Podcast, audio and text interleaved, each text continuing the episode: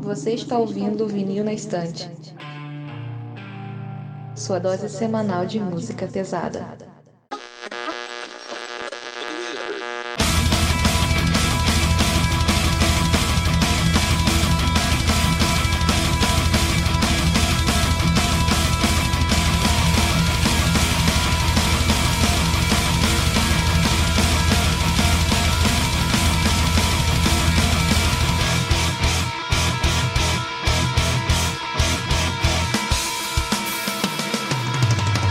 Eu sou a Gabriela.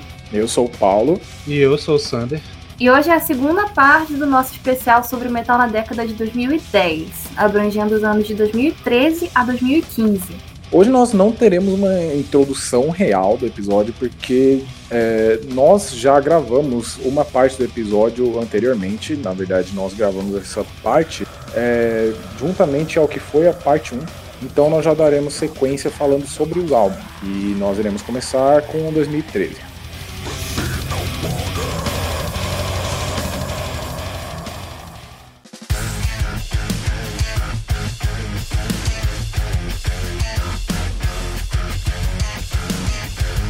Uh, seguimos a década com o ano de 2013 e eu abro ela falando justamente do que não é um CD de metal, mas é o CD mais importante, eu diria, de prog rock da década, que é Steven Wilson, The Raven That Refused to Sing. Eu sei que é, os próprios membros do podcast não são muito fãs, eu citaria em especial a Carol, é, mas eu acho eu acho um álbum bom. Eu não, eu não sou desses. Nossa! O Steven Wilson lança e eu compro, obviamente, mas esse álbum é, é bastante bom. E a banda de suporte dele no álbum era, era muito boa. Só perdeu pro, pra banda de suporte do Hands Cannot Raise, só que ainda assim o álbum não é tão bom quanto esse. Né? E agora seguindo nessa pegada progressiva, só que um pouquinho mais pesada só, só um pouquinho. O Reiken, cara, o Reiken. Como eu vou começar a falar do Reiken? Lançou o que é para mim o melhor álbum da década, que é o The Mountain. Esse álbum é fantástico, cara. É perfeito. Eu tô Puta, já tô com vontade de ouvir o álbum de novo, só de ter que falar dele aqui no episódio. Uh, ele entra naquela, naquela, naquele papo que eu tava falando sobre 2011 e sobre o Lepros, de reinventarem bastante a carinha do prog nessa década. Então, é mais ou menos isso. O Reiki é uma banda que o pessoal até compara um pouco com o Dream Theater, mas eu acho que sim, tipo, tem influência, mas com outras bandas também, tipo Gentle Giant. E, mas eles têm a carinha deles. E esse álbum, para mim, eles estavam no ápice criativo, sabe? O Reiki era uma banda que começou mais no prog rock, mais pesado, né? Era com muito jazz. O The Mountain tem muito jazz. E aí depois do The Mountain eles começaram a ir para um lado mais prog metal e até um pouquinho influenciado pelo Gent, que eu gosto, mas eu não sou tão fã quanto eu sou essa fase do The Mountain. É, dancem ao som de Cockroach King, cara.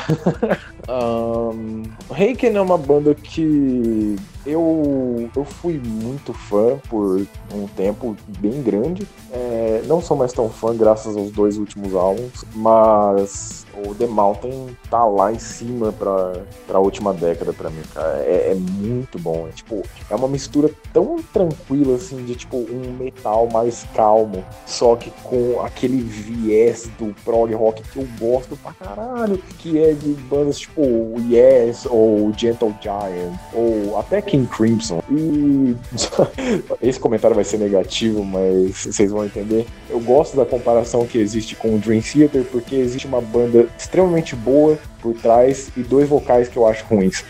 me processe. Isso me dói um pouco, mas eu sei como é. Eu não, eu não julgo não, porque eu também não gostava e aí eu chamava ele de Mickey Mouse. Ele canta igualzinho Mickey Mouse, né? é muito igual. Mas eu, eu comecei a gostar com o tempo. Acho que é porque eu ouvi muito Reiken, então eu comecei a acostumar e comecei a realmente gostar da voz dele, mas eu entendo. Fato engraçado que talvez não vá para o podcast, mas eu lembro que eu tive contato com o Reiki lá por 2012 e eu não ouvi porque eu achei a capa tão feia que parecia uma banda de power metal genérica para mim, que foi o do Visions. É, é, é, essa eu entendo, essa eu entendo. Eu entendo também. Felizmente, a capa do The Mountain é linda, eu acho belíssima. Mas do Visions também nem dava vontade de ouvir o álbum, apesar de ser muito bom, eu gosto demais. Mas, feio demais. Chegamos a um álbum que é bastante controverso, principalmente para mim, que é o Altered States do Tesseract, que é um álbum de gents, que é um gênero curiosíssimo. Mas sobre o álbum, é...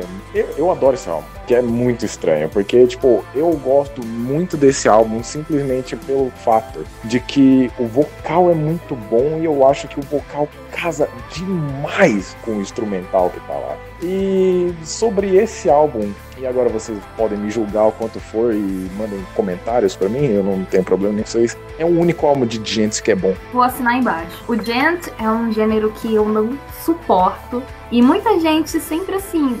A galera me conhece por, por gostar muito de prog metal e sempre me recomendam banda de Gent. Ah, Gabriela, ouve Monument, ouve, sei lá, é, Textures, ouve não sei o que, Perífero, né, né, né. Odeio. Sugar. Não me chuga, cara. Me, me... Nossa, eu, eu não suporto Gent. Eu realmente não suporto Gent. Pra mim, Gent é metalcore com gente que sabe tocar um pouquinho melhor. E eu não gosto de metalcore. Então é isso. E assim, a gente tem que falar porque em outras listas ou outras, outras coisas falando sobre metal da década de 10, o Gent é um assunto recorrente, porque realmente foi algo que marcou muito a década. Bandas como o próprio Periphery, o Tesseract, o Meshuga e outras também, Monuments, é, Architects, sei lá, Textures, uh, aquela também, Veil of Maya.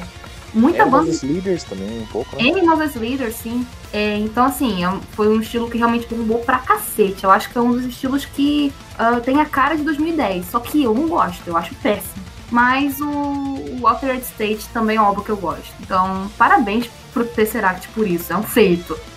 Uh, mantendo dentro da sonoridade progressiva, só que partindo para um pouco de extremidade, nós temos uma banda que talvez não seja tão conhecida assim, que é o Persephone, que lançou em 2013 o Spiritual Migration, que é um álbum de progressive melodeath, basicamente. E ainda me causa choque o, quando eu vou ouvir esse álbum, me causa muito choque, porque eu nunca pensei que eu poderia ouvir um CD de Melodeath, que parece ser um gênero tão simples assim, mas tão bombástico, tão bem produzido e tão, tão extremo até eu diria. E o vocal dos caras, tipo, é, é uma voz que eu nunca ouvi, tipo, de ninguém, assim, cara. É, nossa, é muito impressionante, cara. Eles vão bem demais. Eles acertam no aspecto técnico, eles acertam na progressividade das músicas e acertam é, nas composições como um todo, porque o álbum casa muito bem, tipo, fecha muito bem, é bem coeso. Eu concordo, acho esse álbum lindo. Inclusive a capa dele é uma das minhas capas favoritas, assim, em questão visual. É, e eu acho um álbum retocável. As músicas são legais, as letras eu gosto pra caramba. Tipo, esse rolê meio espiritualismo oriental, acho, acho interessante. E nesse álbum provavelmente tem a minha música instrumental favorita, que é a Conscious Parte 1 e Parte 2, que são músicas incríveis. Eu concordo com tudo que o Paulo falou, principalmente a parte do vocal. Eu acho o vocal tão tanto a parte limpa quanto a parte é, gutral, que aqui já tá mais pra um gutral meio rasgado, que eu acho fantástico. Meu Deus, eu, eu pago muito pau pra esses caras e sei lá, eu acho que essa provavelmente deve ter sido a primeira banda que eu tive contato que foi já pra esse lado mais prog é, extremo, assim. Isso, sei lá, no ano mesmo que a banda foi lançada, eu lembro que eu tava na faculdade quando eu conheci eles. Nem lembro porquê, mas foi, foi uma experiência ótima. Eu passei meses ouvindo esse álbum. Tão bom que eu achei. Agora, partindo para um pouco mais extremo do Prog Death, nós temos o que é um dos meus álbuns favoritos da década, que é o Colored Sands, da lendária banda de tech death Gorguts que lançou um álbum depois de muitíssimo tempo, em 2013. Os caras retornaram bem demais, demais. Colin Marston, cara. Tudo que você toca é bom, cara. É, é sério isso? Tudo que você produz é bom? É sério isso? Caralho, que álbum foda. Porra, o cara traz, tipo, aquela produção que eu gosto, assim, no metal, que é uma coisa, tipo, mais crua, mas ainda, assim, é, soa moderno pra caralho. E o, o frontman do Gorguts, cara, tem uma mão pra death metal que, puta que pariu, que. Nossa, é só do caralho, meu Deus. Esse álbum é muito bom, esse álbum é muito bom e é uma das gemas, assim, do Tech Death como um gênero como um todo, assim. Cara, ouçam esse álbum e, bom, bem-vindo de volta ao Gorguts, né? Basicamente. Os caras lançaram um EP em 2016 também, olha só que coincidência. E, é, se chama Play at Dust, que é uma música com esse nome. E é, os caras acertam mais uma vez, mano. Gorguts é, é fantástico, vale a, vale a checada.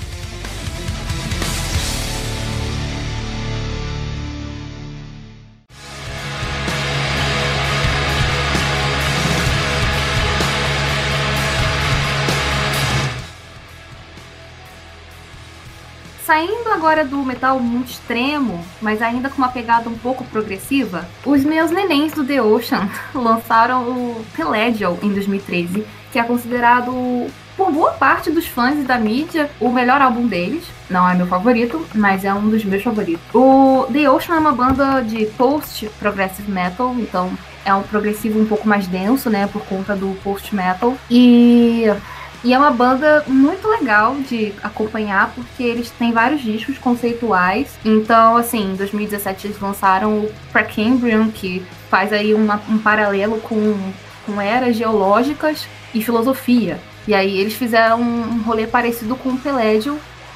Então, eu, é, cada música é uma camada oceânica. Começa com epipelágico, aí vai para mesopelágico, e etc. E aí eles fazem bastante conexão desse, dessas, dessas coisas mais geológicas e tal com filosofia e também fazem paralelos com coisas mais sentimentais. Então é, é muito interessante, é muito bom.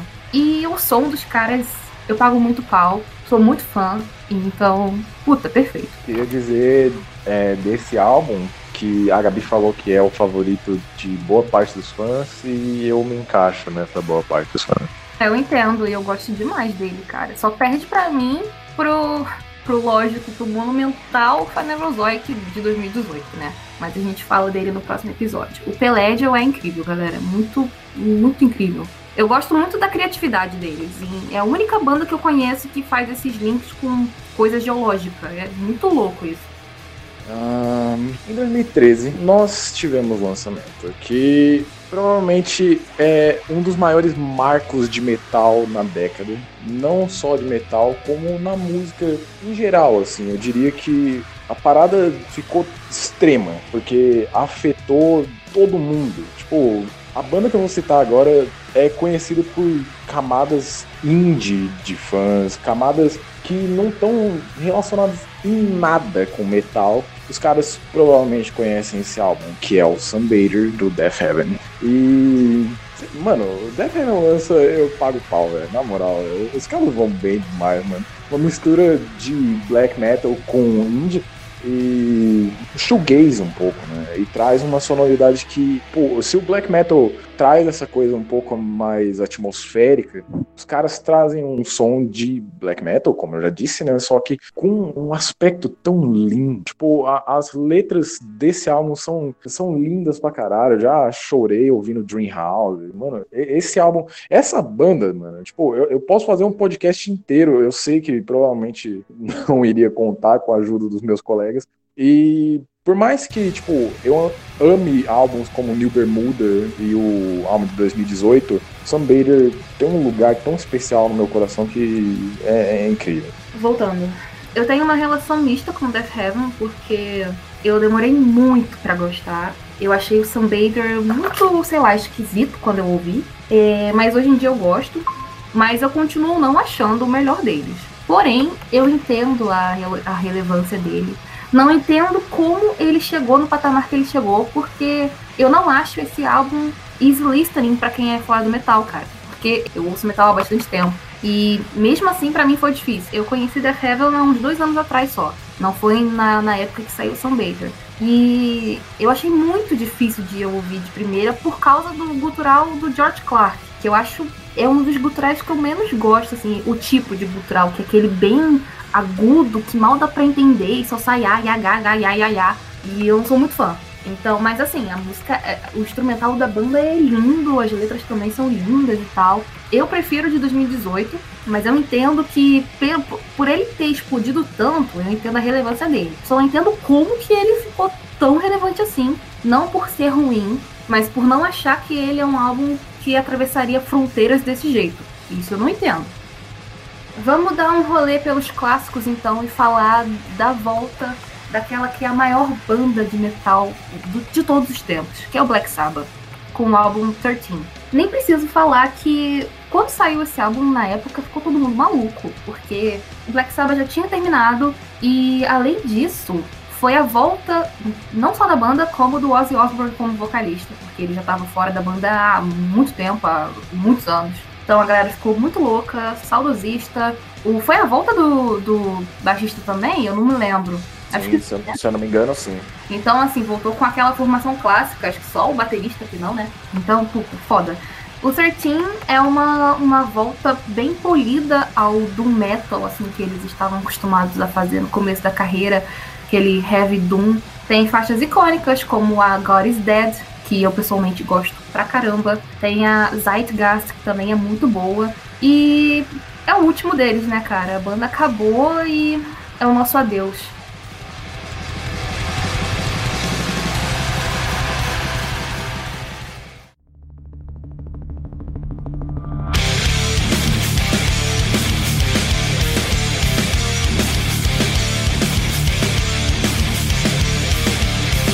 Outra banda clássica que lançou o álbum em 2013 foi minha banda favorita de todos os tempos, que é o Megadeth. E vocês provavelmente não devem nem estar se perguntando: nossa, por que ele está falando com esse tom tão triste? Se ele tá falando da banda favorita deles.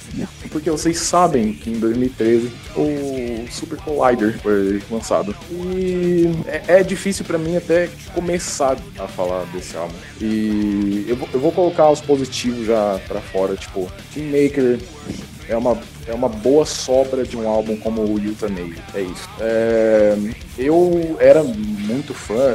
Megadeth, tipo, eu acompanho desde que eu sou criança, basicamente, e, tipo, acompanhei o lançamento do Super Collider e foi a primeira vez em muito tempo que o Megadeth lançou o álbum com uma formação sólida. Tipo, se eu não me engano, foi desde o Puta, desde o Cryptic Writing, se eu não me engano. É, mas enfim, Kingmaker é uma boa solda do Euthanasia, como eu já disse, o resto é completamente resto. Esse álbum é comparável ao Risk e o Risk ainda tem aspectos que se salvam muito bem, tipo como Prince of Darkness e Crushing, que são singles que a gente pode considerar em ouvir tranquilamente, mas é, cara, esse álbum é terrível. Tipo, é, é realmente terrível. É, eu, eu não sei o que aconteceu com um cara que escreve Holy Wars e Wake Up Dead, por exemplo, para escrever uma música como a faixa título ou Beautiful War. É, eu quero entender até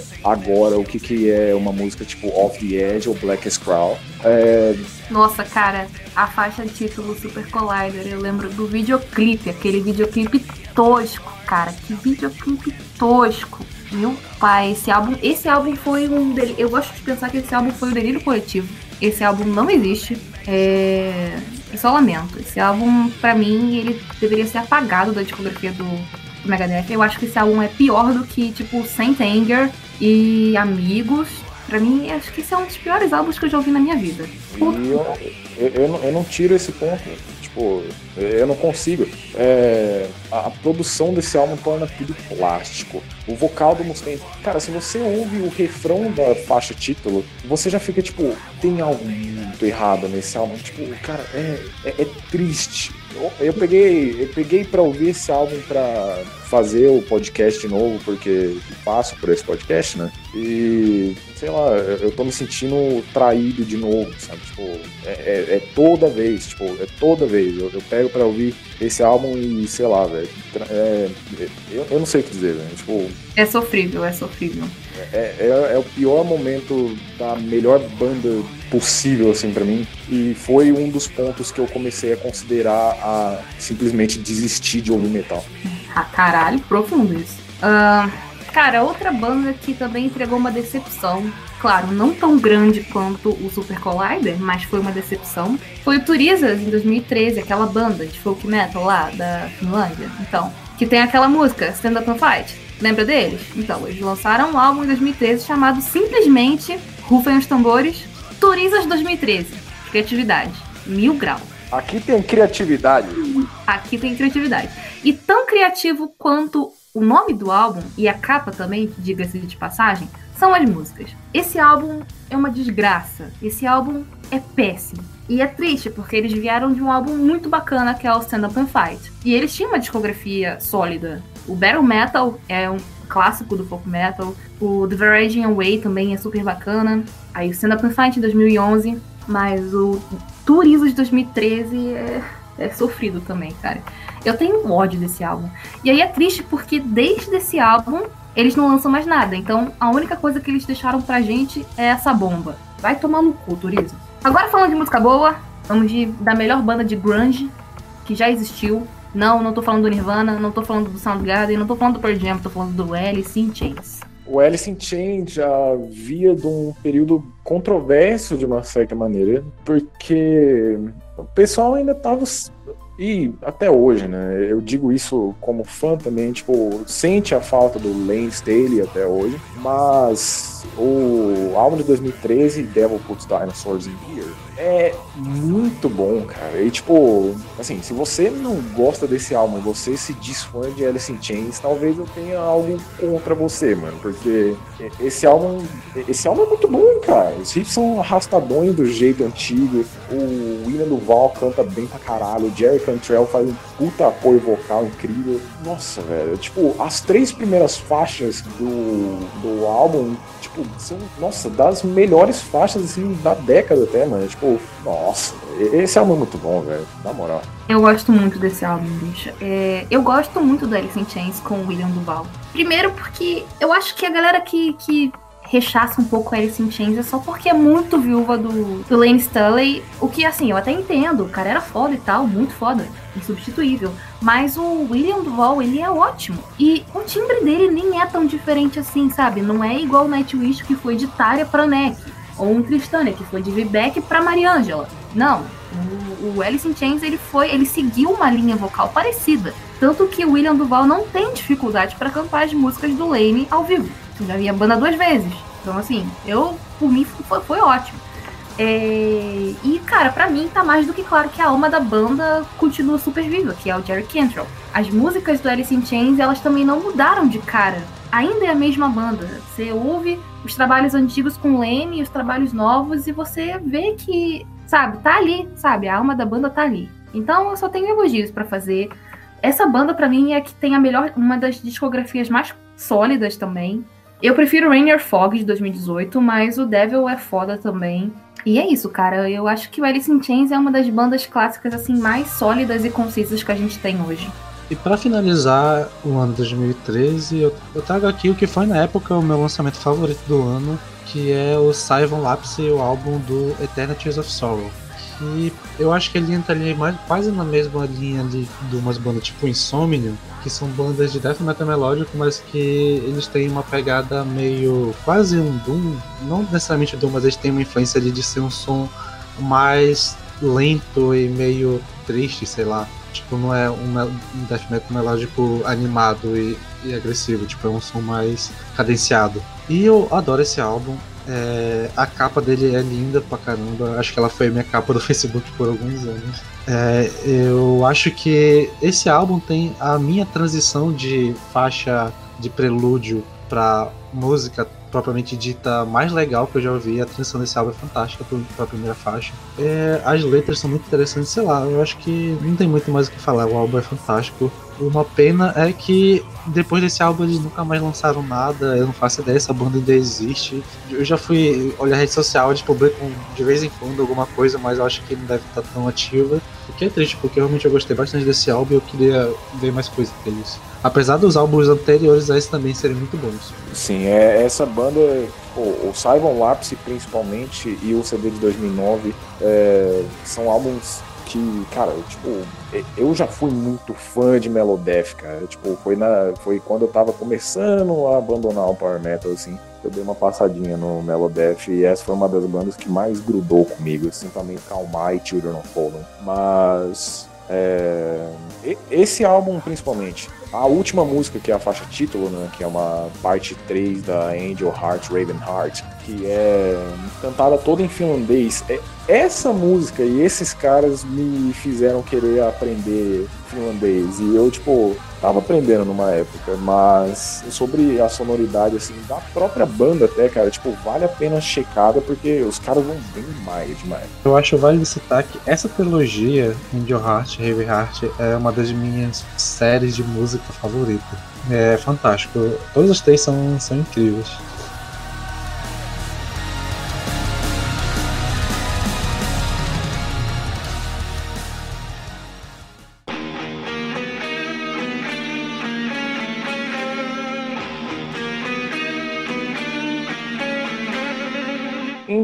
2013 também, agora já falando de acontecimentos, teve o que para mim foi a primeira vez assim que eu lidei com morte no metal que eu realmente senti de verdade. Que eu não era tão fã do Dio na época que ele morreu, então, tipo, tanto quanto a do Jeff Hanneman em 2013, o ex-guitarrista do Slayer, para mim, principalmente da banda.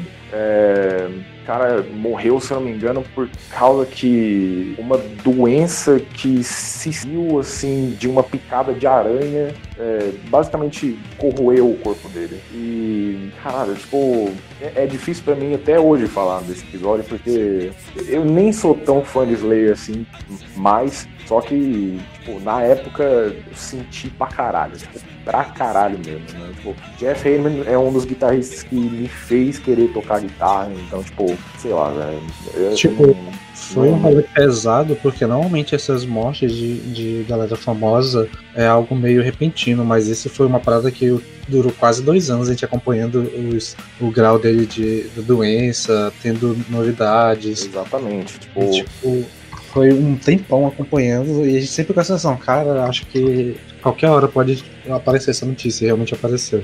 Tipo, é, eu lembro que na época até aparecia notícias como, tipo, ah, o Slayer vai voltar a ter o Jeff Hayden no palco, e tipo, ele voltava lá e tocava, tipo, duas músicas e tal, e tipo, os fãs piravam e tal, todas as coisas. Eu, como fã, na época, pirava também, mas, cara, quando, quando aconteceu assim, sei lá, mano, tipo, é, é foda. Eu não gosto de falar desse episódio até hoje, né? 2013 também foi o ano que o metal encontrou as telinhas de cinema com o filme Through the Never do Metallica, aquele live com uma historinha de fundo. É, foi uma exibição rápida, se eu me lembro bem, foi só algumas sessões, alguns poucos dias. Mas eu queria contar isso porque eu fui, eu era muito fã de Metallica na época, muito. E aí eu fui lá, pouco depois da estreia, foi bacana. Eu achei legal muito engraçado porque eu também fui. E tipo, eu, eu fui assim meio até meio incrédulo, porque é muito raro ter esse tipo de sessões aqui em Manaus, principalmente naquela época de filmes que não entravam em cartaz, assim. E eu acho que teve, sei lá, umas duas sessões só e flopou geral, porque eu lembro que a sala que eu fui tinha eu e mais, sei lá, uns cinco gatos assistindo, mas foi legal. Apesar do filme ter uma qualidade questionável, mas foi interessante a, a experiência. É, na minha que eu fui também, devia ter mais cinco pessoas também. Eu fui com mais dois amigos e devia ter mais umas duas ou três na sala de cinema.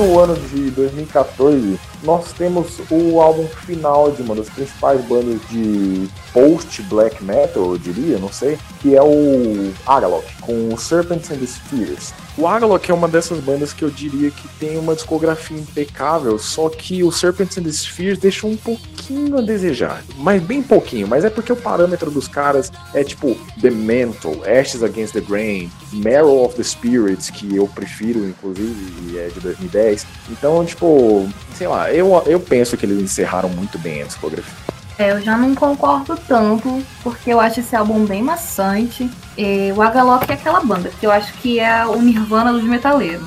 Todo mundo gosta de Agalok. Até a nossa, a nossa maior power metaleira, que é a Carol, que não tá com a gente hoje, ela gosta de Agalok também. É uma banda que une todas as tribos. Mas eu não curto muito esse álbum, não. A gente botou no, no, episódio por ser o álbum final dos caras, né? Depois disso eles acabaram. E é uma banda puta icônica, mas eu não sou muito fã, não. É...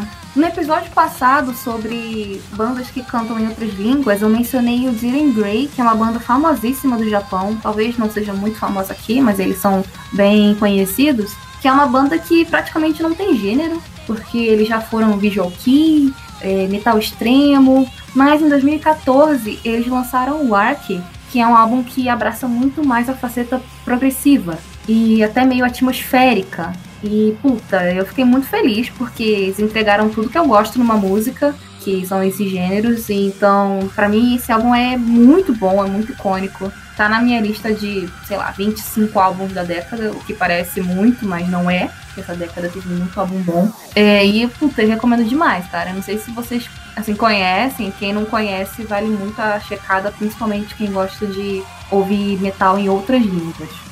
Um, em 2014 também nós tivemos a estreia do que provavelmente é a mais controversa banda, talvez da história de, do metal que é o Baby Metal, um álbum auto-intitulado. Baby Metal, eu acho que eu já comentei em episódios anteriores, é responsável por me fazer não largar o osso de ouvir metal, mas o álbum responsável por isso delas é o de 2016, não esse. Esse eu ainda não tinha maturidade o suficiente para ouvir na época. Eu ouvi uma música como Gin Chocolate e fiquei, ah, tá, eu não quero nunca mais ouvir isso. E isso é muito irônico, né? Porque é elas que são as responsáveis por eu ficar ouvindo metal até hoje. Então o mundo dá muitas voltas.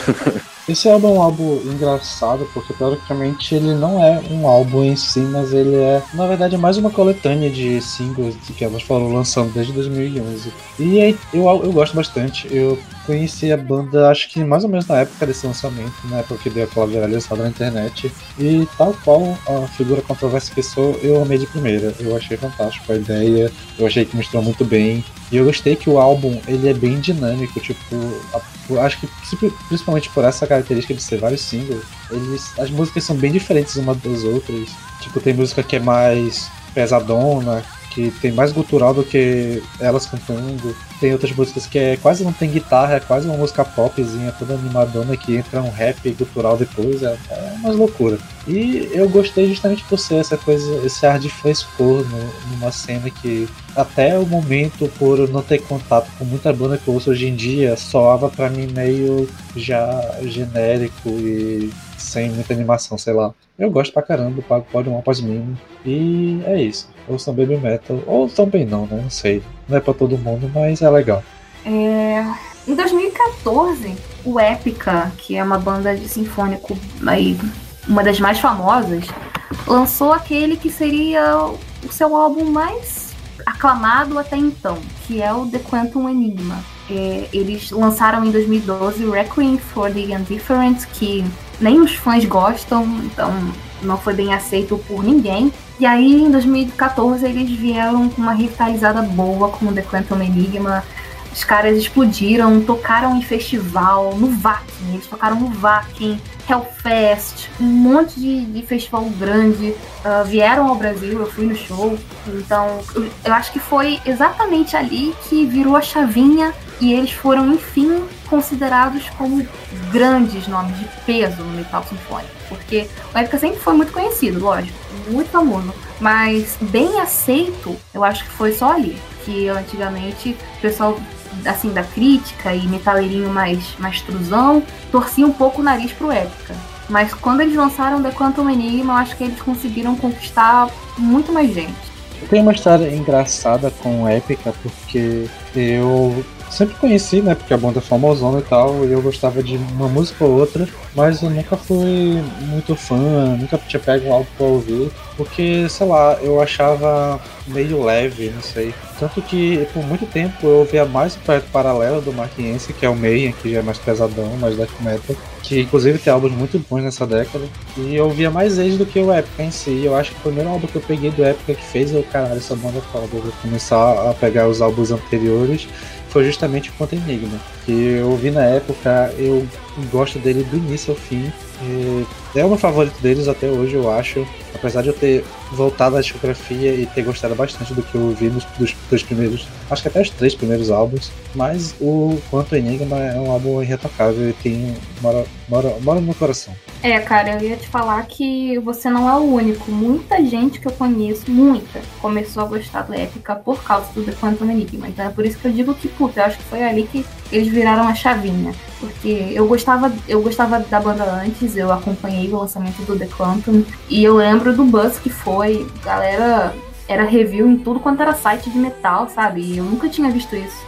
E pá, pra continuar o meu rolê do, de ser uma pessoa controversa, trago aqui provavelmente um dos álbuns que eu também, um dos álbuns que eu mais ouvi na minha vida, que é o Paradise Child do, do Sonata Ástica, que acho que ele, para mim, eu tenho uma relação com ele parecida com o tenho do Fantastic Quest do Creator, porque foi um álbum que é, eu fui pra turnê, e não só fui pra turnê, como eu fui sorteado por Meet Greet, eu conheci os caras da banda e foi um dia fantástico. E é um álbum que fez eu voltar a ouvir Ástica, mas eu tinha Talvez eu acho que comecei a ouvir Soma Tática de verdade depois dele. Eu ouvia uns dois, três álbuns e tal, mas eu tinha aquele preconceito com a fase pós-Unia. E eu meio que fui tapeado pela mudança de logo que eles tiveram, né? Eles voltaram com o logo antigo nesse álbum, acho que para chamar a atenção dos fãs antigos e tal. E apesar de eu achar ele bem mais rápido e pesado do que os anteriores, ele não é um álbum de power metal como a galera gosta. Mas ele foi bom o suficiente para mim ouvir e gostar e passar um tempão ouvindo. Eu acho que provavelmente do Tática deve ser algo em quantidade que eu mais ouvi. Pelo menos é o que eu tenho mais registrado em Test FM, sei lá. E eu gosto de todas as músicas, eu sei cantar todas as músicas desse álbum, de tanto que eu ouvi. Que, eu sei lá, eu não sei, eu não sei explicar o efeito que o Tony Kako tem em mim. E eu não gosto não só da voz, mas eu gosto da melodia que eles trazem e das letras também, sei lá, eu, eu não sei explicar. É, uma das bandas que mais cresceu nessa década e também originária da Finlândia, como Sonata Ática, é o Insomnium, que em 2014 lançou o que provavelmente é o álbum mais famoso deles, assim, eu até diria um dos mais acessíveis, que é o Shadow of the Insomnium. É, o Shadow of the Insomnium, ele não é o meu álbum favorito do Insomnium, mas eu gosto bastante, eu acho que tem muita música muito boa nesse álbum. Eu já, tinha, eu já conhecia a banda do álbum anterior, do One for Sorrow, que teve todo um buzz na época do lançamento, e eu acabei pegando esse rap, que era a época que eu ouvia mais Melodeath. E como eu tinha falado anterior, o Insomnium foi uma banda que assim me pescou por não ser esse Melodeath mais pegado pro power, mais agitado, assim, mais coisa ali. Ele, eu acho que ele tem quase um, dependendo do álbum, principalmente no Winter's Gate que veio depois, já quase uma influência de Doom ali que eu consigo ver assim de leve, não sei se o Paulo concorda comigo mas que é um som, uma sonoridade bem diferente das outras bandas de Melodeath, e acho que é uma das coisas que mais me chamou a atenção.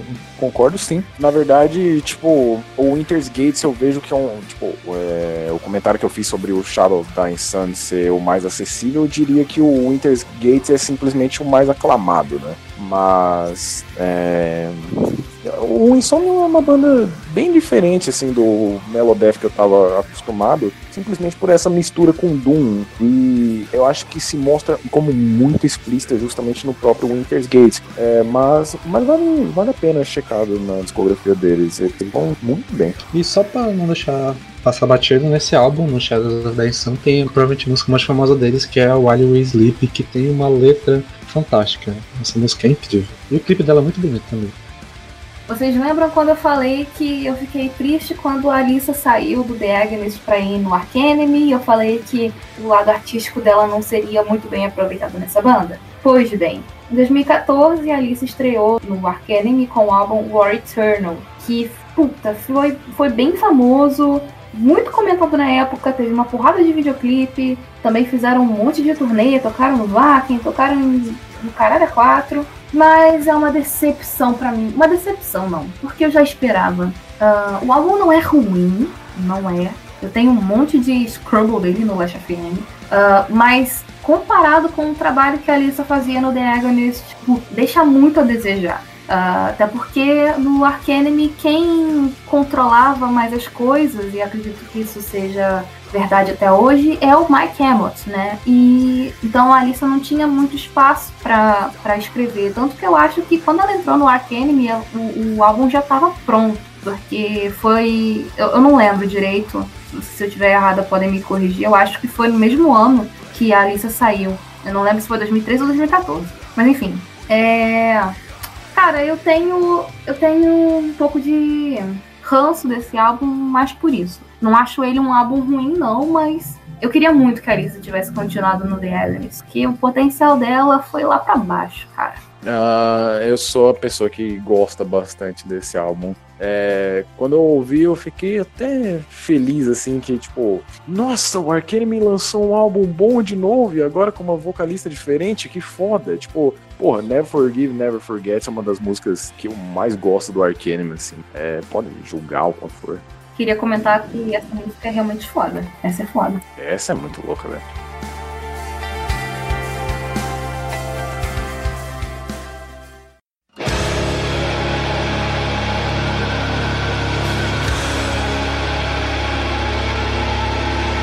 Ok, chegamos numa das minhas bandas favoritas da década de 10. O Paul Bearer é uma banda não tão conhecida assim, apesar de eles sempre estarem na, no topo das listas de melhores álbuns do ano toda vez que eles lançam álbum. É uma banda de doom metal é, que tem um estilo até meio clássico, meio, meio inspirado em Black Sabbath, mas é bem original. E eles lançaram Foundations of Burden em 2014. E eu não tenho nada para falar desse álbum a não ser falar que é foda, porque Popero é foda. É, é uma pedida excelente para quem curte Doom um pouco mais clássico, uh, sem ser aquele Doom um, melosão, tipo Follow the Sun, ou Catatone, ou essa galera aí. É um Doom mais, mais raizão, mais raiz, mais heavy metal. Então, cara, fica a recomendação aí para quem não conhece. Um, cara, o Foundations of Burden foi o primeiro contato assim que eu tive com o Paul Bearer, porque em 2017 eu tava esperando Heartless deles, mas nossa, que surpresa agradável, pelo amor de Deus. É, só comentando sobre essa influência deles, eu acho que o som deles é mais categorizável é, em relação ao Candlemass, o Candlemass clássico. Eu pensei no Candlemas também. Eu acho que é uma junção aí das duas, porque Candlemas é uma parada tem aquele vocal mais operístico, e aí eu acho que o vocal do Paul Bearer é mais pro lado do Saba, mas na sonoridade é bem Candlemas mesmo. Sim, sim. É... E, cara, tipo, Worlds of Pars provavelmente é uma das minhas músicas favoritas deles, assim, e Assim, eu, eu, poderia falar bem de qualquer álbum do Paul Bear, porque os caras não, não, falharam em me impressionar essa década. Foi impressionante, cara. Três álbuns que nota mínima para mim assim é oito. Então, só ver a pauta. Mayhem, ok. É, em 2014 também, nós tivemos o lançamento de uma banda que eu não, não vejo todo, tanta gente falando assim, que é o Tripticon, que é um filho do Celtic Frost, falecido Celtic Frost é, um álbum Melana Chasmata, que é um álbum foda pra caralho. Tipo, o Celtic Frost, é, desde o Tio Megatherium, eu não consigo descrever de que gênero eles fazem parte. E esse álbum segue nessa linha. Assim. É, é um álbum que eu diria que é uma mistura do Monotheistic to the Pandemonium. E o Trinity contém dois álbuns. É, eu vejo que muita gente prefere o primeiro deles, só que eu fico com o segundo para mim. É realmente um dos melhores momentos da década, assim, e ver que o Tom Warrior é, tem um potencial para escrever tão bem ainda depois de todo esse tempo impressiona muito. Eu tava esperando um álbum novo deles esse ano, mas obrigado Covid-19. Uma das bandas mais lendárias, provavelmente a maior banda de black metal da história, lançou o Esoteric Warfare em 2014. Mayhem voltou e voltou muito bem, cara. Voltou com um som muito raiz, assim, pro, pro pessoal que gosta, né? E o Mayhem nessa década foi bastante bem, cara. O Esoteric Warfare é um bom álbum, mas o Damon de 2019 é um álbum muito bom também, cara. Então vale a pena checada no Mayhem moderno. Beleza, a gente vai falar daquele que foi, acredito eu, o maior álbum de metal de 2014, que é o The Satanist, do Behemoth. Uh, esse álbum é muito aclamado, ele, teve, ele esteve nas listas no final do ano passado de melhores álbuns da década, em posições altíssimas. Uh, o Behemoth foi sempre foi uma banda muito famosa, mas acho que com esse álbum eles, eles atingiram outro nível, né, cara? E assim, eu gosto bastante, eu prefiro, opinião polêmica, eu prefiro I Love You At Your Darkness de 2018, se eu não me engano. Mas o Satanist é bom, eu gosto. Uh, não sou, assim, não acho ele um dos melhores da década, mas eu entendo porque que as pessoas falam tão bem dele e não tiro mérito de jeito algum.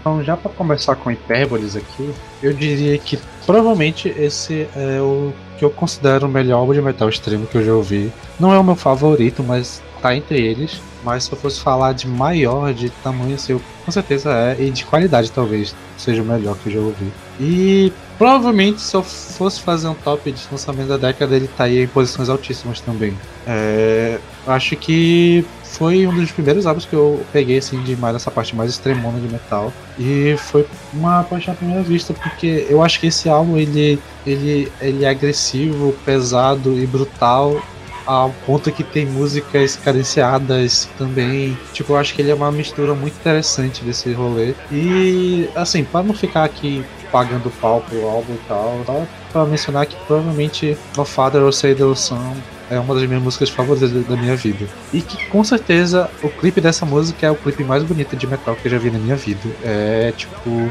talvez de clipes no geral. Esse clipe é espetacularmente bom, bem gravado, fotografia, tudo. Esse, esse clipe é, deveria ser exibido em, em museus, de tão foda que ele é. Cara, o The Satanist provavelmente é o. Tipo, unicamente pra metal, né? No caso, eu diria. É, é o maior álbum da década. E eu não, eu não tiro porquê disso. Porque, cara, a parada é sensacional. E, tipo, você pegar num, numa década que black metal tá meio que no auge, assim, eu diria, por causa dessa modernização e tal, e esse álbum ser o principal e já de uma banda relativamente aclamada, para mim faz todo sentido. E considerando a situação que precedeu o álbum, do Nurgle é, voltar do câncer dele e tal, é, esse álbum teve um buzz gigantesco e continua tendo, de uma certa maneira, porque brilha muito são algumas das melhores composições que eu já ouvi dentro de death e black metal. Eu diria que, tipo, é, não só o Father of Satan ou Son, mas a maneira que abre o álbum com Blow Your Trumpets, Gabriel. Puta que pariu, velho. Que abertura é essa? Que... E é isso aí, cara. Produção impecável também e tudo, tudo muito cristalino, cara. É incrível. Esse álbum é muito bom.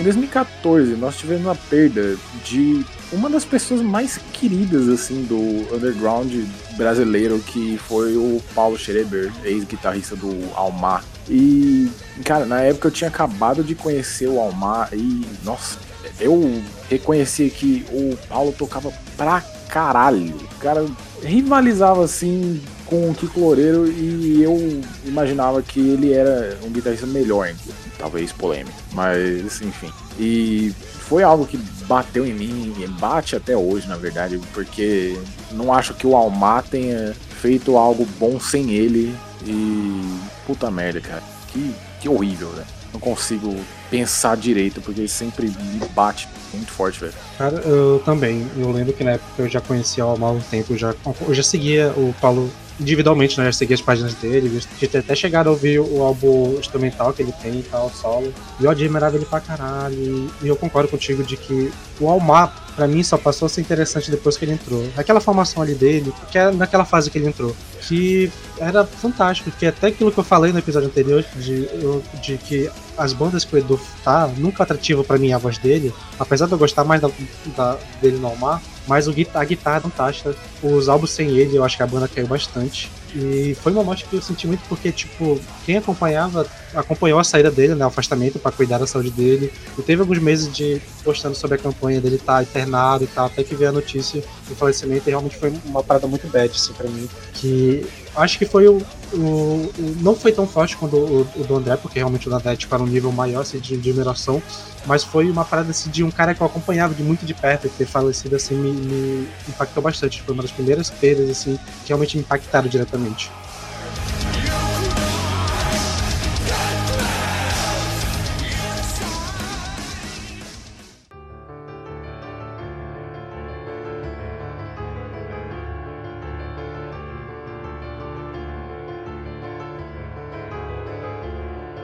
Agora, chegando em 2015, nós já abriremos o bloco com uma polêmica, que é o Nightwish, com Endless Forms Most Beautiful, que é um álbum que, assim como o Imaginarium pro Sander, é um álbum que eu defendo. E eu sei que a maior parte dos fãs não gosta. Esse álbum não teve uma boa recepção. E simplesmente não me importa.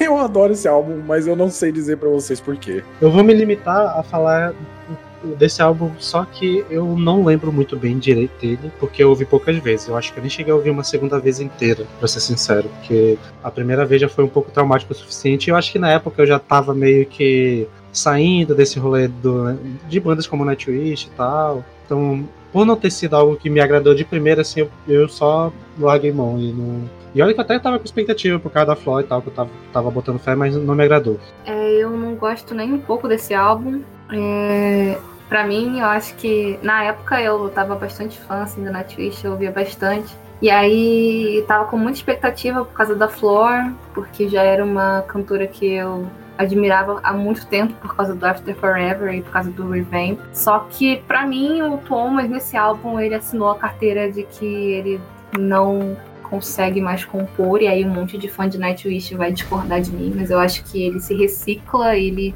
se copia, inclusive tem uma música nesse álbum que a introdução é igual a uma música anterior do Nightwish, é, é literalmente igual, a introdução de Open Glow é igual à introdução de Bye Bye Beautiful. E aí, para mim, é isso. E aí, o vocal da Flor foi muito mal usado, explorado, sabe? A mulher canta muito e potencial desperdiçadíssimo e odeio esse álbum apenas. A única música que eu gosto até hoje é The Greatest Show on Earth, que realmente é uma das melhores do Nightwish. Mas tirando ela, eu passo totalmente. Esse álbum, para mim, pelo menos, marca a morte do, do Nightwish, que é o último álbum assim que eu tenha gostado, só que eu reconheço que a maior parte dos fãs não. E isso meio que se comprova com Human Nature, que foi lançado esse ano, que é um álbum risível, no mínimo. Então, é, é complicado. Mas pior que eu acho que. Mas pior que eu acho que o Human Nature até que tá tendo uma recepção muito boa entre os fãs. Que eu acho que. Eu não sei se eu tô com memória forte, mas acho que até entre os fãs na época, Transform não gerou tanto assim. Eu acho que pelo menos a, o álbum mais recente deve ter agradado uma galerinha. Eu tô vendo que tem uma galera que tá entrando agora, principalmente a galera que conheceu na Twitch pela internet recentemente, porque deu uma, uma bombada em alguns vídeos e tal. Eu acho que a, a galera tá curtindo o que a gente vem fazendo atualmente, apesar de realmente também não, não, ser minha praia mais. E em seguida tem aqui o My God Given Right, né, do Halloween, que a, pra mim acusou uma tipo, acabou corroborando com uma teoria minha que, de que algumas bandas, quando elas já estão muito consagradas e já tem bastante álbuns lançados, eu não vejo a necessidade deles fazerem um álbum anunciando, não. Que o Halloween já tinha lançado o álbum em 2013, já tinha lançado em 2010, né? Perto ali, e eu não entendi por que lançar um álbum tão cedo assim. E deu pra ver que, tipo, a criatividade da banda tinha esgotado um pouco. Tipo, tem alguma um música ou outra ali que eu acho legal, assim, mas sei lá. Eu prefiro muito mais os dois álbuns anteriores. E eu acho que esse álbum flopou tanto que a saída que eles tiveram para dar uma volta foi uma parada maravilhosa que foi a reunião. Mas, sei lá, o álbum em si, é, eu realmente não curto muito, não. Acho que não precisava existir, de fato. Esse aqui é um álbum dispensável para a discografia deles. É o álbum mais fraco com o Andy Darius. já não é minha fase favorita do Halloween, então, sei lá, talvez isso seja dizer um pouco demais. Por falar em bandas que poderiam ter deixado de existir ou não lançar álbuns novos, temos o Iron Maiden, que lançou o Book of Souls em 2015 para delírio da, dos fãs, que ficaram completamente malucos com esse álbum duplo deles. Né? Que, é, para muita gente parecia um retorno para uma boa forma, já que o Final Frontier não foi um álbum tão bem recebido assim. Apesar de que o conceito de bem recebido com fã de Iron Maiden talvez não seja uma coisa que realmente importa muito. Então, é, sei lá, acho que é um momento de prog deles e se vocês ouviram um episódio de polêmicas, vocês sabem que eu não me importo muito com Iron Maiden, então passo.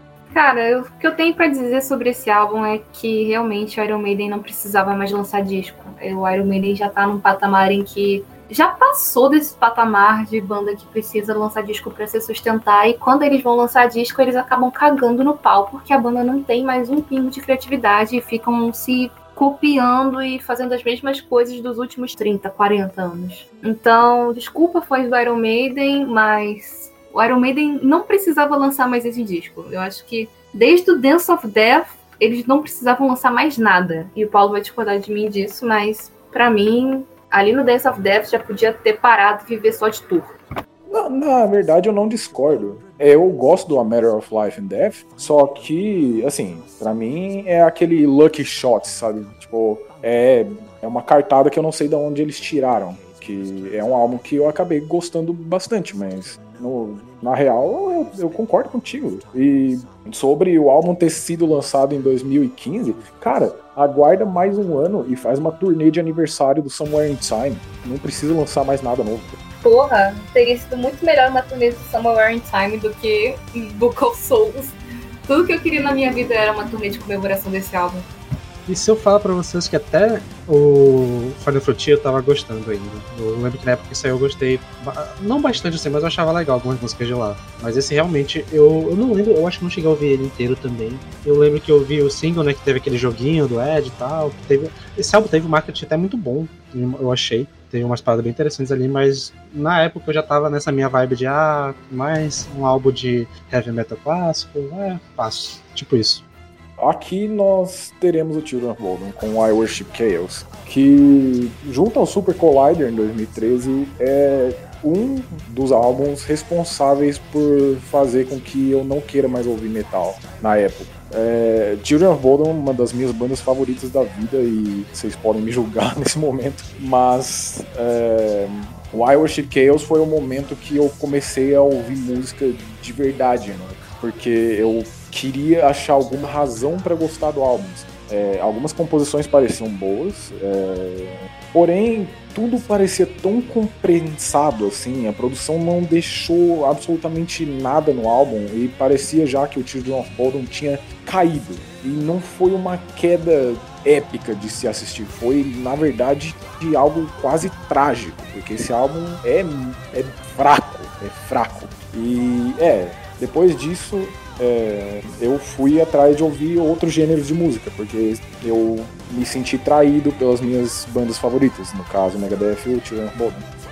Outra banda que poderia acabar e acabou foi o Slayer. E pra mim a banda acabou quando o Jeff Hanneman morreu, como eu citei no, ano de 2013. E o Repentless não é algo muito agradável. Eu acho que o Slayer poderia ter encerrado a discografia muitíssimo bem com World Painted Blood, que é um bom álbum. Eu, eu gosto desse álbum bastante até.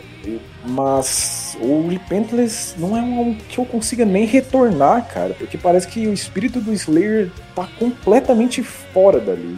E Slayer já não é meu trash metal favorito, então foi bem fácil evitar o álbum, simplesmente, porque o que eu gosto da banda não tava mais ali. E eu sei que nunca mais iria estar, então, sei lá. Na época que esse álbum lançado, eles fizeram um puta marketing, né, causa dos vídeos e tal, que tinha uma, era uma trilogia, se não me engano, né, que contrataram os atores até famosos e tal pra gravar os clipes. Que eu achei interessante, bem da hora essa parte é, visual da parada toda, mas a música sinceramente, já tava bem enjoada. Tipo, eu ouvia e ficava, porra, mais uma música genérica de Slayer, mais uma música genérica de Slayer.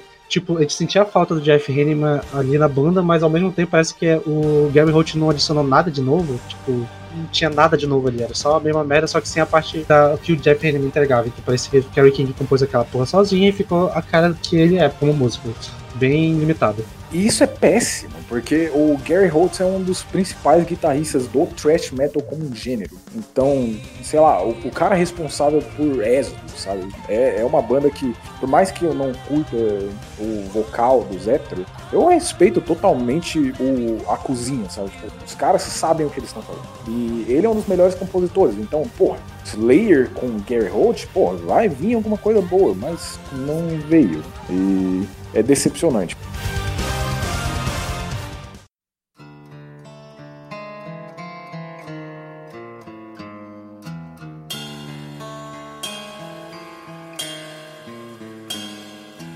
Numa nota um pouco mais positiva de bandas grandiosíssimas, o Fate No More voltou depois de muito tempo. E eu sou muito paga-pau de quase todos os projetos do Mike Patton, então saber que o principal dele iria voltar, que no caso é o Fate No More, na época já me deixou feliz pra caralho. E o Sol Invictus é um álbum que, putz, velho, é, é, meu favorito do Fade No More, apenas perdendo pro Angel Dust. E os caras voltam naquela experimentação toda, eles sabem como é o Fade No More, é, e entregam pra caralho. Foi um dos melhores álbuns de 2015 pra mim, com certeza. Assim.